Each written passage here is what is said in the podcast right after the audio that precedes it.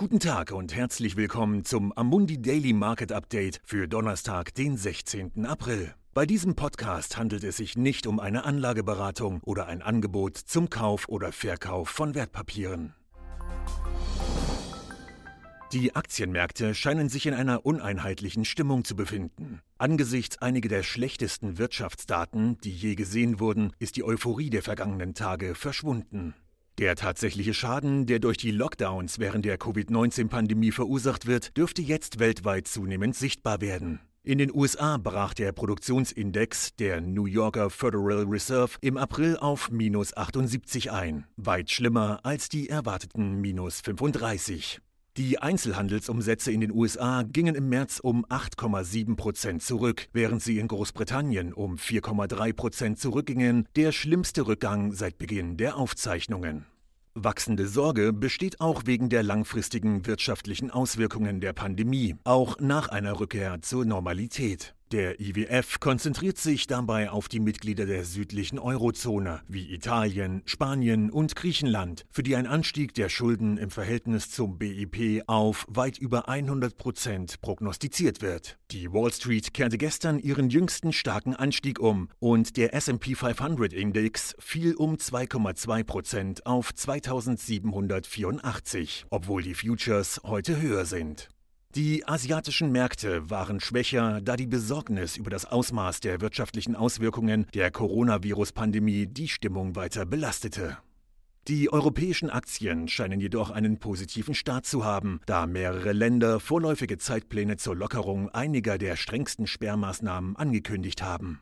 Deutschland, das von vielen als eines der europäischen Länder angesehen wird, die im Kampf gegen Covid-19 am effizientesten agieren, wird bald einige Geschäfte und später auch Schulen wieder öffnen. In Großbritannien wird allgemein erwartet, dass die Regierung den Lockdown um weitere drei Wochen verlängern wird. Aber die Frage, was als nächstes zu tun ist und wann es geschehen könnte, hat in den USA eine böse politische Dimension, da Präsident Trump heute Richtlinien zur Wiedereröffnung der Wirtschaft ankündigen soll, auch wenn viele Gouverneure der Bundesstaaten der Meinung sind, dass es dafür noch viel zu früh ist.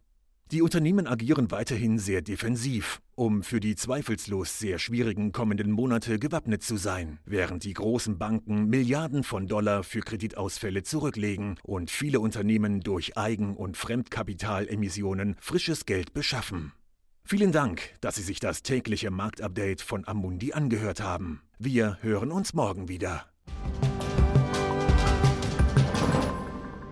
Dieses Material dient nur zu Informationszwecken, ist keine Empfehlung, Finanzanalyse oder Beratung und stellt keine Aufforderung, Einladung oder Angebot zum Kauf oder Verkauf von Wertpapieren und Dienstleistungen dar. Dieses Dokument wird von Amundi herausgegeben und sofern nicht anders angegeben, sind alle geäußerten Ansichten die von Amundi zum Zeitpunkt der Veröffentlichung. Diese Ansichten können jederzeit ohne vorherige Ankündigung aufgrund von Markt- und anderen Bedingungen geändert werden und es kann nicht zugesichert werden, dass Länder, Märkte oder Sektoren sich wie erwartet entwickeln werden.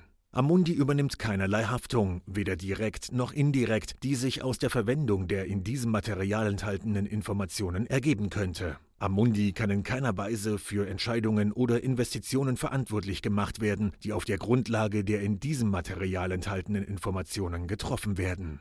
Die Prospekte und Kundeninformationsdokumente für die von der Amundi-Gruppe angebotenen Fonds finden Sie auf der jeweiligen Website.